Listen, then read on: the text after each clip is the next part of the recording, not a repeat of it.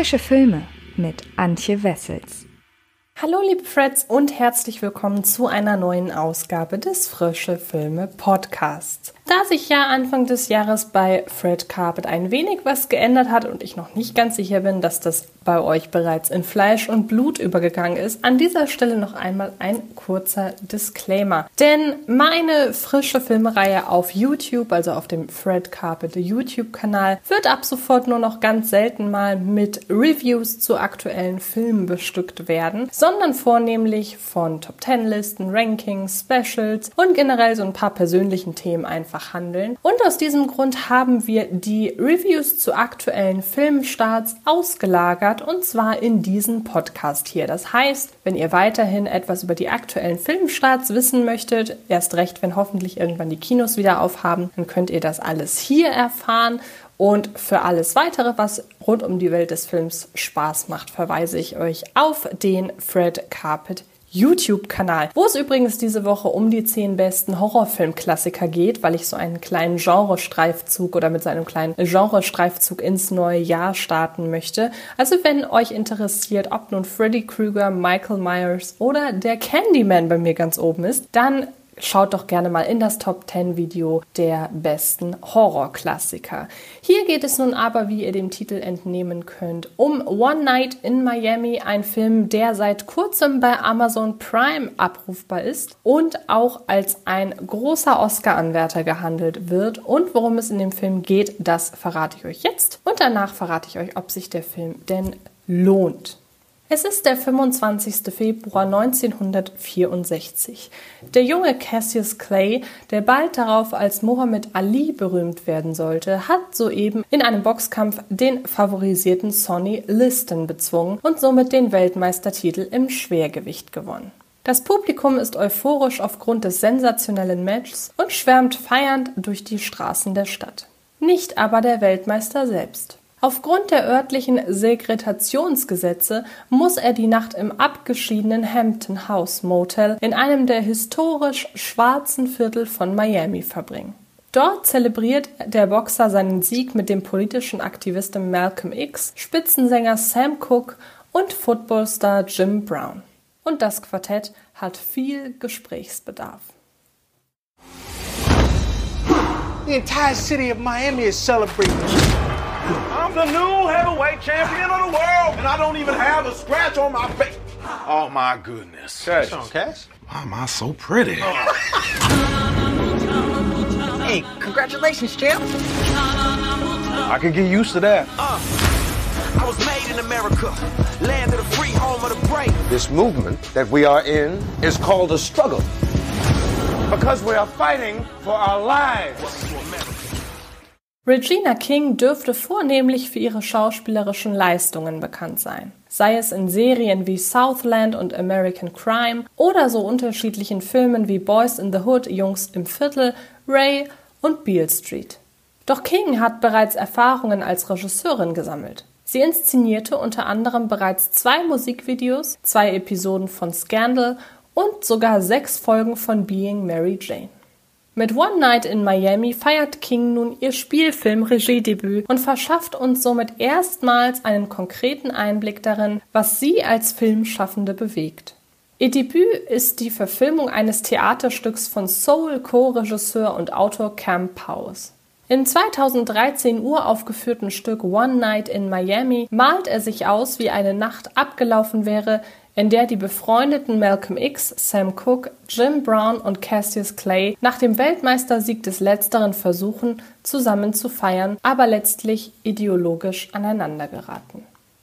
Powers wählte den 25. Februar 1964 nicht zufällig für sein fiktives Vier-Personen-Streitgespräch. Cassius Clay sollte kurz darauf offiziell der, der Nation of Islam beitreten und als Muhammad Ali noch größere Berühmtheit erlangen. Inspiriert dazu wurde er von Malcolm X, der wiederum aber kurz davor stand, sich von der Führungsspitze der politisch-religiösen Bewegung zu distanzieren. Genauso wie Sam Cooke, der wegen Fragen bezüglich Erfolg und politischer Integrität im Clinch mit sich selbst lag, sollte er nur ein Jahr später sterben.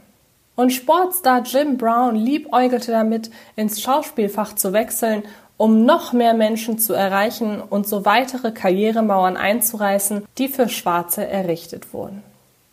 Kings Verfilmung von One Night in Miami stützt sich auf einem Drehbuch von Powers selbst. Und konsequenterweise behält der Film die Essenz des Theaterstücks bei.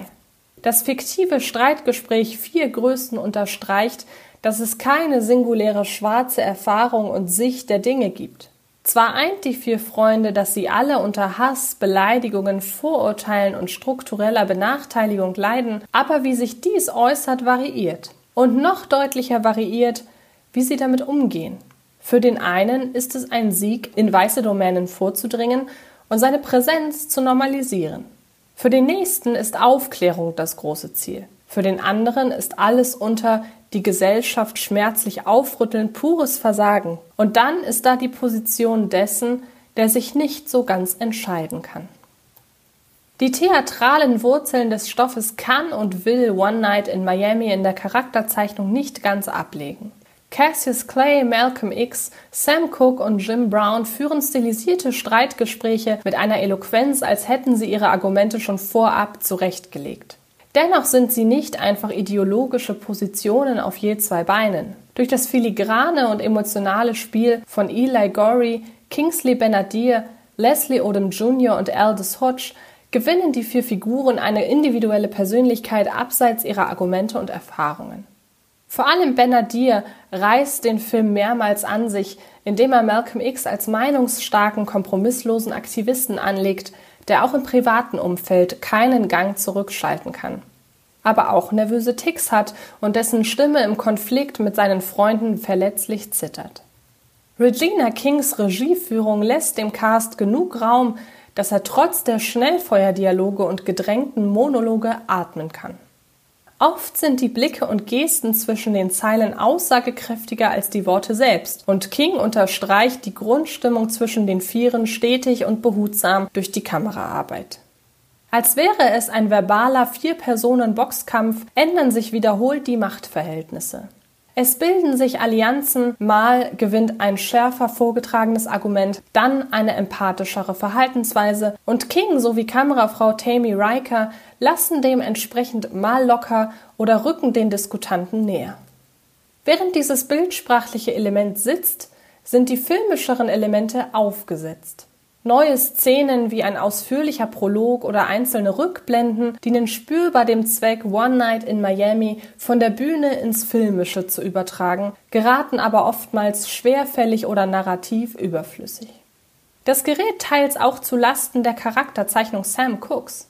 Powers zeichnet ihn als aus dramaturgischen Gründen historisch leicht inakkurat und gibt ihm im argumentativen Austausch dafür, dass Malcolm X auf ihm stärker rumhackt als auf Clay und Brown, deren sportlichen Leistungen Malcolm X mehr wertschätzt als Cooks musikalische und er somit ein Mitleidssympathieträger wird, auch einen nötigen metaphorischen Tritt in den Hintern, auf das er mehr Rückgrat entwickelt. Dabei hätte der reale Cook diesen verbuchterweise nicht nötig. Was in einem reinen Kammerspiel milder wirkt und sich auch als situativ eingefärbte Sichtweise beider Figuren erklären lässt, in der Hitze des Moments diskutieren sie nicht ganz akkurat, bekommt im Film durch Prolog, Rückblenden und Epilog etwas Handfestes verliehen. Historische Korrektheit in einem fiktiven Aufeinandertreffen zu verlangen, ist zweifelsohne gewagt.